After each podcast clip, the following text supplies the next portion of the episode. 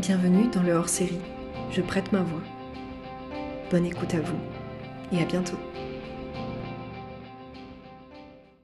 Première hors-série où je vous prête ma voix. Juliana, Cathy, Marie-Julie, Morgane. Des voix qui résonnent encore dans ma tête.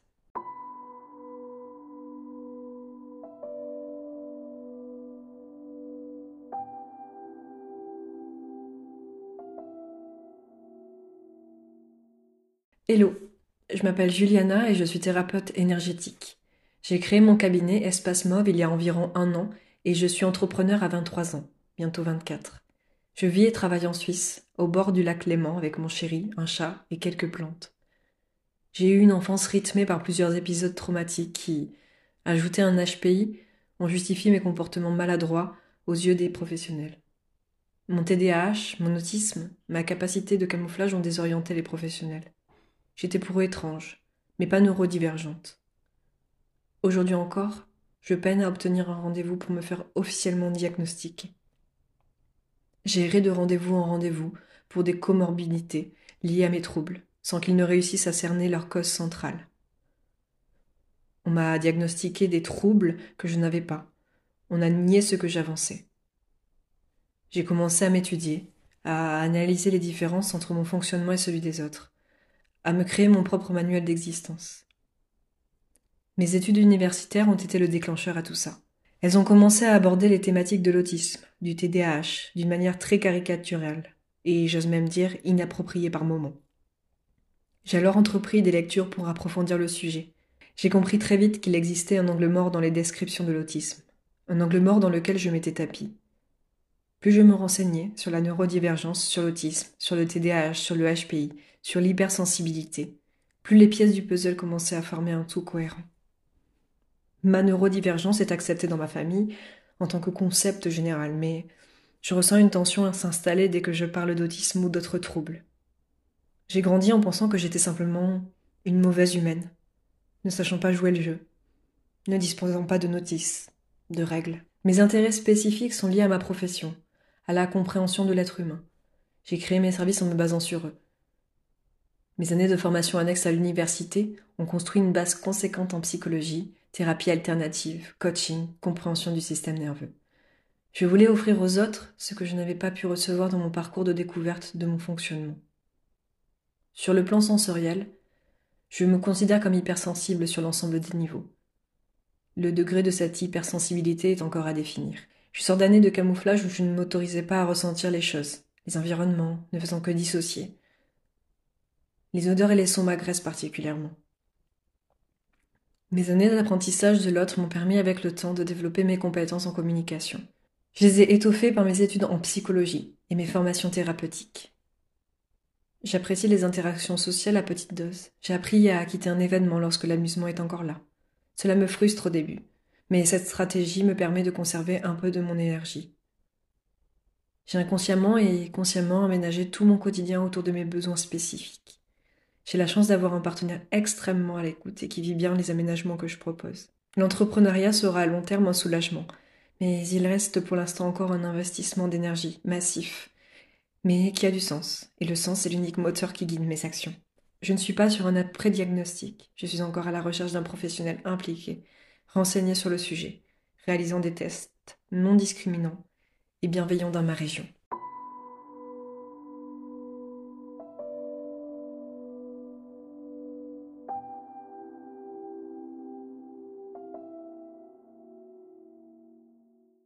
Je m'appelle Cathy. Je suis écrivaine depuis bientôt 30 ans. J'ai 61 ans.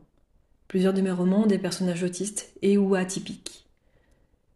J'ai construit ma vie autour de mes points forts, l'écriture, l'hypersensorialité. J'ai vécu dans le milieu libertaire et dans le milieu gay, de milieu ouvert à la différence. J'ai rencontré des gens parfois totalement décalés et passionnants. L'écriture, l'un de mes intérêts spécifiques, est devenu naturellement mon métier. C'est un métier solitaire et ça me va très bien. C'est lorsque j'ai commencé à fréquenter des gens un peu plus normatifs que mes problèmes ont ressurgi. Fatigue importante, anxiété accrue, dépression, etc. Ces dysfonctionnements augmentaient à mesure que mes interactions sociales grandissaient. Je ne comprenais pas ce qu'il se passait. Les personnages de mes romans, au fond, en savaient déjà plus sur moi que moi-même. Un jour, Dans un salon du livre, une femme est venue vers moi pour me parler de l'un de mes romans. Elle m'a demandé si j'avais des enfants autistes ou si elle avait des autistes dans ma famille. Je lui ai répondu que non. Elle m'a alors dit que j'avais dû faire beaucoup de recherches, car ces enfants autistes étaient très proches de ce que je décrivais. Je n'ai à l'époque pas osé dire à cette femme que je n'avais fait aucune recherche, que j'avais juste puisé au fond de moi. Cette rencontre m'a troublée. Puis il y a eu Julie Daché, avec la BD La différence invisible. Cette BD m'a bouleversée. Je m'y retrouvais tellement. À ce moment-là, oui, j'ai commencé à faire des recherches. Et j'ai compris que je m'approchais de quelque chose qui me ressemblait beaucoup. J'ai d'abord fait un autodiagnostic. Puis je suis allée voir un psychologue il y a trois ans, pour toute autre chose. Lui aussi a posé ce prédiagnostic de TSA. J'ai choisi de ne pas aller plus loin, parce que j'ai plus de 60 ans et un diagnostic posé officiellement ne changerait rien pour moi, ni dans mon métier, ni dans mon quotidien. Il y a tellement d'attentes dans les CRA que je préfère laisser ma place aux personnes qui en ont vraiment besoin. Cette grille de lecture d'un TSA m'a permis une relecture de ma vie de manière apaisée et passionnante. Je connais désormais mieux les raisons de mes fatigues, de mes dysfonctionnements. Je sais aussi davantage comment y remédier. C'est primordial pour avancer dans la vie. Dans mes intérêts spécifiques, il y a l'écriture, mais aussi beaucoup de choses manuelles, comme le tricot, la couture, la musique. J'ai eu quelques intérêts très décalés, comme ma passion pour les horaires de train. J'en ai moins aujourd'hui. Je suis hypersensible au son, aux voix, aux couleurs, aux lumières, aux textures, aux odeurs, aux changements de pression atmosphérique. Je fais également de la synesthésie, couleurs et mots. Mes relations avec les autres sont assez codifiées. J'ai des amis très proches, très protecteurs et protectrices qui me connaissent bien, qui ont suivi mon cheminement vers cet autodiagnostic de TSA et qui m'ont toujours soutenu. Pour certains et certaines, ça n'a pas été une surprise. J'ai davantage de difficultés avec les gens que je côtoie pour mon travail, mais avec les années, j'ai mis en place une armure et un masque. Donc, ça ne se voit pas. Je le paye en fatigue. Maintenant, je sais ce qui m'épuise, et j'ai mis en place des stratégies simples mais efficaces. Si j'ai des interactions sociales pour le travail pendant une journée, je me garde la journée suivante pour moi. Si je rencontre quelqu'un pendant deux heures, je me garde les deux heures suivantes pour moi. Si je sais que j'ai un rendez-vous le matin qui va me prendre de l'énergie, je n'en prends pas un autre l'après-midi. Et je sais dire non si nécessaire. Récemment, lors d'un salon du livre, j'ai prévenu les gens qui m'invitaient de mes problèmes d'hypersensibilité et d'interaction sociale. Ils ont été très à l'écoute. Ils ont ouvert pour moi une salle de repos silencieuse avec un éclairage tamisé et sans néon, avec la possibilité de m'allonger et même de m'isoler complètement en cas de besoin. Une des choses qui m'aide vraiment, c'est mon casque à réduction de bruit. Je l'utilise dans les transports en commun, surtout dans le train, parfois dans les chambres d'hôtel aussi. Je préviens mes connaissances moins proches qu'il me faut du temps et que ce ne sont pas elles qui me dérangent. Jusqu'ici, ça fonctionne plutôt bien. Je suis bisexuelle. Je vis avec un homme depuis longtemps, mais nous sommes en couple, polyamoureux. Nous ne vivons pas toujours ensemble. J'ai besoin de jours entiers seuls et nous le vivons très bien. Cet auto-diagnostic de TSA a été pour moi un vrai soulagement puisqu'il m'a enfin permis de comprendre d'où venait ma fatigue, mes difficultés avec les autres, mon sentiment permanent de décalage que j'attribue à mon métier d'écrivaine. Mais ça a été aussi un deuil à faire celui de ne pas être tout à fait comme les autres, celui de savoir qu'il y a des choses que je ne comprendrai jamais, ou que je ne pourrai appréhender que de manière parcellaire. Mais il m'a aussi rendue plus confiante, moins anxieuse, plus à l'écoute de moi et des autres.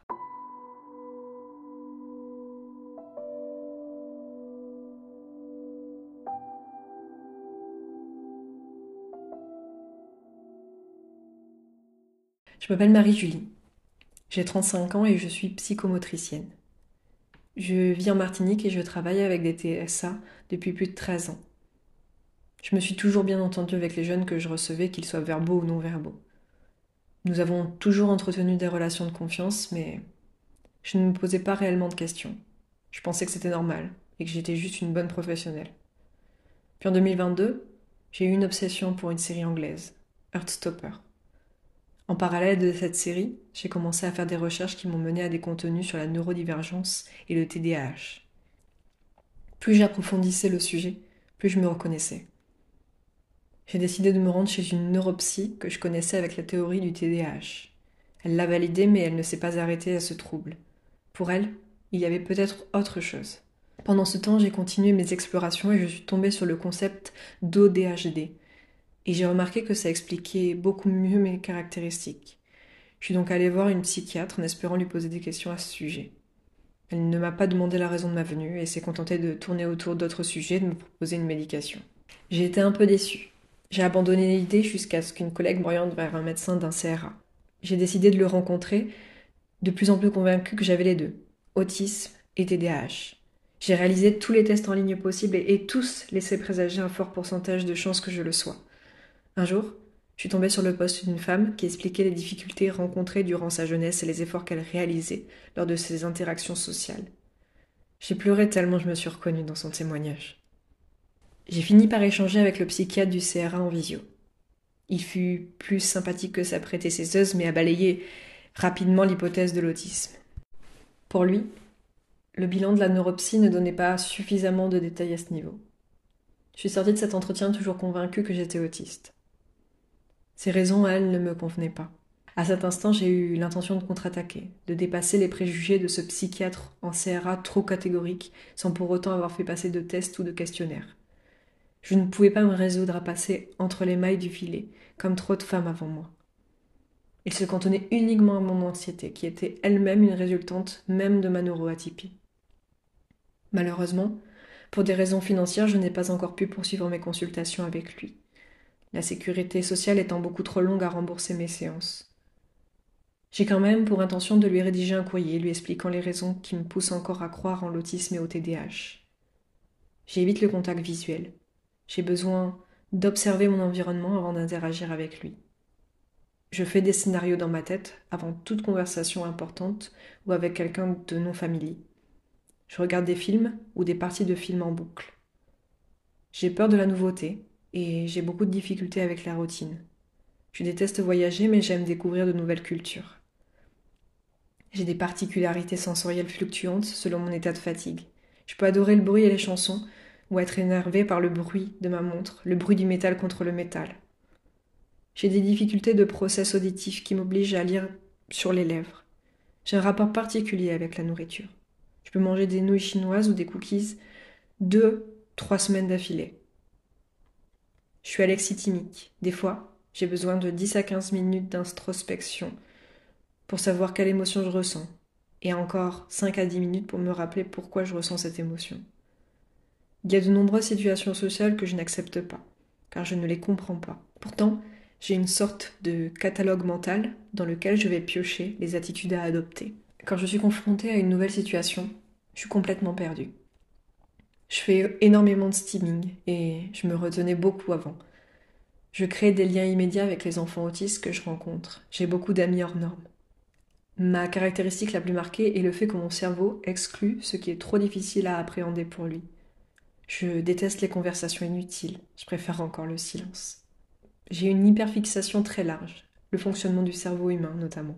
Mais ce sujet est tellement vaste que je m'intéresse à la sociologie, à la politique, aux romans, aux films, aux neurosciences, à la psychologie, etc. Avant de me poser la question du diagnostic et suite à la crise Covid, j'ai fait un burn-out. J'avais déjà pourtant commencé à aménager ma vie pour qu'elle me corresponde mieux. Temps partiel, instruction en famille avec mon fils, nouvelle structure de travail, depuis que je me connais mieux et que j'ai accepté mes particularités, j'aménage mes emplois du temps. Je prends du temps de recharge pour ma batterie sociale. Je tente de moins masquer. Tout cela afin de m'éviter les shutdowns et les meltdowns. Je trouve ça libérateur, mais il me reste encore beaucoup de chemin à parcourir. Aujourd'hui, j'apprends encore à me connaître et, surtout, je ne me sens plus seule.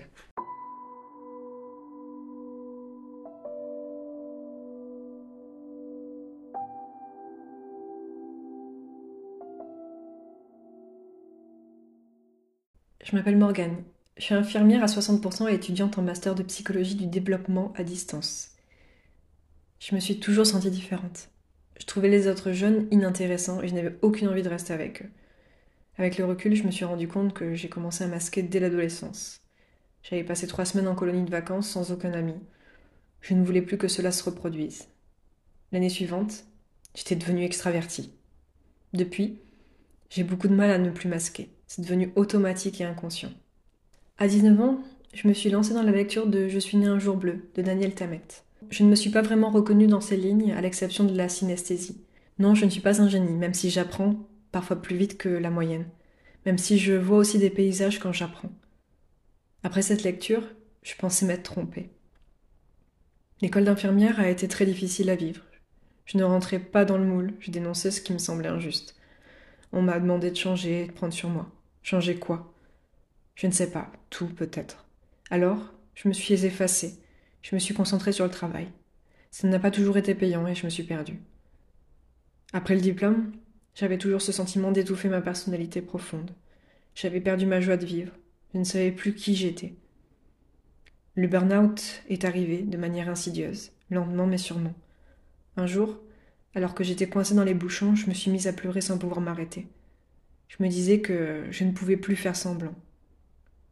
Je ne savais pas encore que j'étais autiste. J'ai débuté une psychothérapie avec une psychologue extraordinaire qui s'est très bien adaptée à ma personnalité. Pour elle, l'évidence était là. J'étais autiste.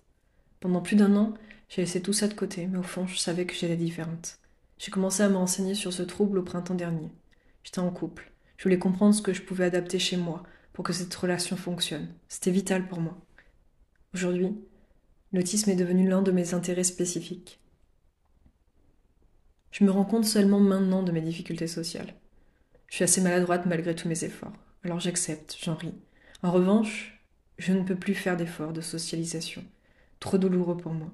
J'ai essayé pendant 36 ans de rentrer dans un moule, mais je commence à accepter, à m'accepter. Je me suis adaptée toute ma vie. Je voudrais maintenant que les autres s'adaptent à moi. J'ai beaucoup de difficultés sensorielles et je suis très vite envahie par le bruit, l'agitation et la lumière. J'utilise des lunettes de soleil, un casque anti-bruit. Quand je ne vais pas bien, j'essaie de me reposer au maximum. Le travail et les études peuvent attendre. Maintenant, j'essaie de comprendre et de respecter mes besoins, mais dans le monde du travail, on m'en demande toujours plus. Mon responsable est au courant de mon autisme. Depuis, il m'infantilise, ne respecte pas mes besoins. Je ne souhaite pas être diagnostiquée, car j'ai l'appréhension de plus de mauvais traitements, de moins de compréhension, de moins de soutien encore. Avoir un métier de contact en étant autiste, c'est se tirer une balle dans le pied. J'aime mon métier, mais la réalité est tout autre. Je ne reste jamais longtemps à un poste. C'est attrayant pour les recruteurs, car j'ai une expérience diversifiée, mais aucun d'entre eux ne se prépare à mon départ prochain. Je fais actuellement des études de psychologie. Malgré les difficultés que cela entraîne, avec le travail, la fatigue et le stress, mon but est de devenir indépendante, d'offrir un soutien aux personnes neurodivergentes. J'ai commencé la rédaction d'un livre, ayant pour but d'éduquer les soignants sur l'autisme. L'idée m'est venue suite au discours d'une infirmière. Un Asperger, comme tous les autistes, ne peut pas mentir. Par ce livre, je veux abolir les préjugés sur l'autisme, que notre voix soit entendue et nos besoins compris. J'ai été témoin de maltraitance envers les personnes autistes, parce que le système de soins n'est pas adapté pour nous. Oui, moi aussi je peux y être hospitalisé un jour et y être maltraité. Je veux que tout cela cesse. Aujourd'hui, j'essaie d'accepter qui je suis, mes difficultés, et surtout que mes besoins soient respectés et ma voix entendue.